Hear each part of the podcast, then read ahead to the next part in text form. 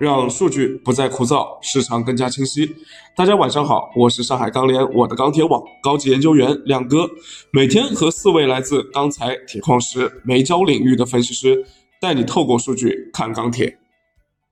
周末啊，我们钢联的年会刚刚结束，会场里面非常热闹，会场外的市场更热闹。周末钢坯的价格累计上涨了一百二十元每吨，也凸显出了当前成本推升的力度。今天收盘后啊，我打开我们的手机 APP，怪怪，全国螺纹钢价格一片红色，华东地区涨了快三百块钱每吨，期货盘面也有多个品种涨停，钢厂也在积极跟进，沙钢的出厂价格上调了两百块钱每吨。这么火爆的表现背后，现货市场今天微观层面到底是怎么样子呢？我们来咨询一下 MySteel 建筑钢材分析师吴建华。好的，主持人，从今天的现货来看的话，用疯狂这个来形容呢，一点也不过分啊。那么从业这么多年呢，也是第一次看到这个钢材的现货涨了这么多。螺纹钢、热卷、冷卷，包括其他的一些品种的话，基本上也都是大幅上涨啊。那么从这个主要原因来看的话呢，我感觉可能有以下那么几点啊。那么一方面的话，周末唐山钢坯呢积推涨积极，同时呢焦炭第四轮提涨也是提上了日程，加上铁矿啊等原料价格的一个反弹，给现货市场上涨呢奠定了一定基础。另一方面的话，近期的需求表现明显是超预期的，尤其是扁平台，我们也看到最近的集装箱制造业，包括国际呃钢价的话也是出现了一个大幅上涨，这么多的一些利多因素的话，对市场价格呢也是有一定提振。还有一点。早盘呢，在沙钢的引导下，国内多数地区主流钢厂呢也是多推涨积极啊，进一步巩固了一个市场信心。另外，十二月份整体需求呢好于呃去年啊同比，主要呢可能还是南方和华东工业比较多，螺纹钢的这种需求韧性呢比较强。因此呢，今天无论是从成交水平，还是从现货价格，均是出现了一个呃大幅放量。呃，短期来看的话，目前现货价格仍有继续冲高的一个可能，不过呢，也需要。防范这个钢价过快拉涨而引发的高位成交不上导致的一个回调风险。谢谢建华。热轧今天现货市场的涨幅也同样有三百块钱左右，市场交易情况如何呢？我们来咨询一下 MySteel 建筑钢材分析师张以明。好的，主持人，呃，今天的热轧板卷整体表现是一个大幅上涨的状态。那么分区域来看的话，全国各地区价格。呃，均处于一个大幅上涨的状态，而且并创下单日的最大涨幅。呃，今天整体黑色商品期货市场呢，基本是开盘涨停，零一、零五、一零合约全面涨停，整个黑色系基本都处于一个在走强的一个状态。那么热卷的现货市场早盘报价也是大幅走高的，而且涨后呢，市场的成交还是比较火热。嗯，但是基本明细来看的话，基本都是以贸易商的投机补库需求为主，呃，终端的采购还是比较少，基本都是刚需采购。按需取货，呃，那么而且部分的早盘报价比较低的一些商家呢，基本是处于被抢货的一个状态。那么盘中呢和午后呢，市场报价也是持持续走高，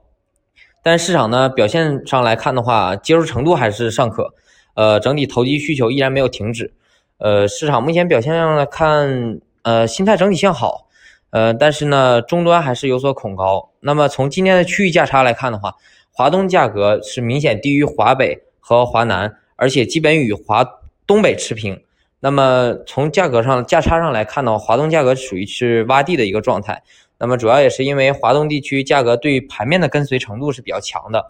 呃，那么盘面今天单日的涨幅呢，限制了现货的涨幅。那么预计明天的华东价格仍然有一个补涨的空间。呃，而从基本面方面来看的话，目前是供应维稳。呃，库存呢也是持续下降，需求维持。那么钢厂的直接出口订单呢是明显表现较好的，部分的钢厂已经接到了明年的二月份。那么相对来说的话，出口的增量挤压了国内市场的一个投放量，那么供需就导致持续维持一个紧平衡的一个状态。所以零一合约目前来看的话，基本是逼仓的之势可以说是已成吧。呃，那么大幅回落的空可能呢比较小，空间也比较小。呃，但是仍然需要警惕一个快速上涨后的短期震荡回调的风险。呃，综合来看的话，预计明天的日轧板卷价格还是仍有一个上涨空间。好的，那我们接下来看看原料市场。今天铁矿的价格又一次的创了新高，你觉得现在铁矿这么高的位置，要重点关注些什么呢？风险点又是什么？我们来咨询一下 MySteel 铁矿石分析师支海雷。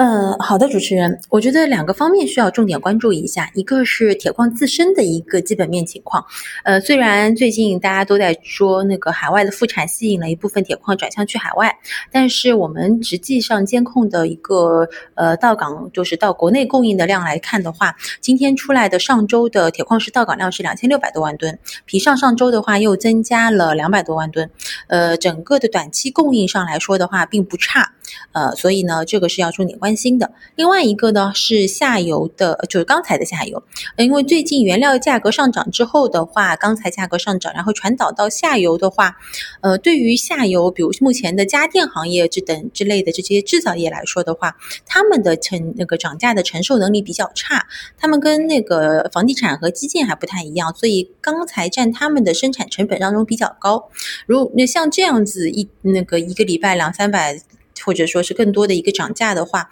他们的一个实际承受能力，嗯，是需要我们最近来重点关注一下的。好的，谢谢海雷的提醒啊。钢材价格火爆，原料也不甘示弱啊。焦炭第十轮现货的上涨也开始落地了。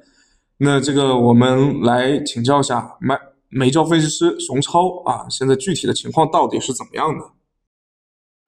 呃，好的，主持人。那么今天除了这个钢材市场的一个大幅的一个上涨啊，那么原材料也不甘示弱啊。我们看到今天盘面的话，这个焦炭也是逼涨停了零一零二合元，那么焦煤的话也是大幅度上涨。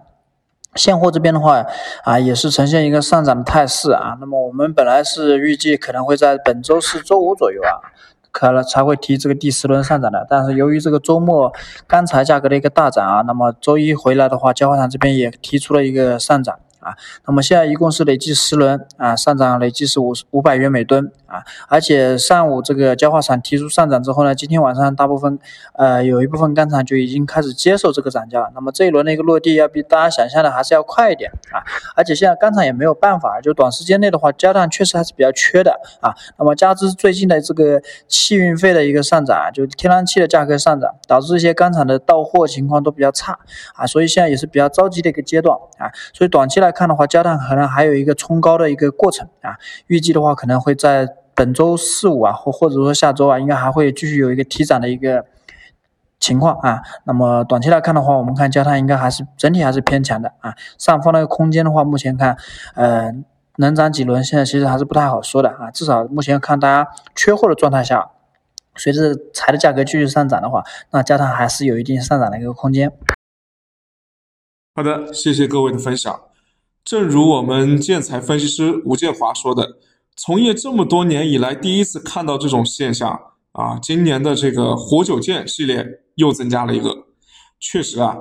亮哥入行十年里面的唯一一次和这一次比较类似的，可能就是在钢铁行业去产能的头几年。我记得有一次春节之前，某钢厂出厂价格拉涨了一百五十块钱每吨，市场报价当天也是积极跟进。但那个时候的情况不一样啊，因为临近春节，市场也是有价无市，拉涨之后呢，也没有多少成交啊，所以基本上这个这个价格也就是就是这么抱着的。但这一次真的是活久见了，关键是市场居然还能有成交，还有不少人在接盘啊，很多朋友也表示最近都被整懵了，很正常，因为现在已经不是这个基本面在推动市场前进了，甚至都不是之前的成本推涨逻辑。现在准确来说啊，是宏观预期在推涨。第一呢，是市场对于明年海外需求的海外经济的这个需求复苏复苏依然有良好的预期，而这个预期短期内呢又没有办法证伪，只能是不断的发酵。而且近期啊，大家如果说把眼光放开来啊，我们去看看，不仅仅是黑色，有色金属同样是涨得有涨得虎虎生风。那第二呢？今年我国货币政策相对来说是比较克制的，所以在前期国内需求推涨的这个阶段里面，价格表现的也比较克制。但是现在是海外推涨的阶段，海外释放的大量的货币开始涌入了大宗商品市场，那海外的价格被大幅的推涨，也从而带动了国内市场的涨价。所以从中长期的角度来看，重点是上面亮哥说的这两条逻辑会不会出现变化。而这而在这场大宗商品市场的这个狂欢当中呢，最受伤的无疑是下游的采购企业了。亮哥和不少的这个采购企业都比较熟啊，大家都是朋友。其实亮哥是比较忧心忡忡的，因为从跟他们的交流当中呢，已经有不少的朋友表示，现在的利润基本上都给贡献到了成本端，相当于国内的制造业是被。被这个大宗商品市场剪了羊毛，那站在制造业发展的角度来说呢，亮哥内心是非常不愿意看到这种结果的，所以但是又无能为力啊，只能是提示大家注意产业面这个逻辑可能会出现变化，从而导致价格的击鼓传花游戏无法再继续下去。那今天就说到这里啊，特别提醒大家。这几天我们这个频道里面呢，会陆续的播出，呃，本次年会嘉宾的精彩发言，请大家关注并且帮忙转发，谢谢。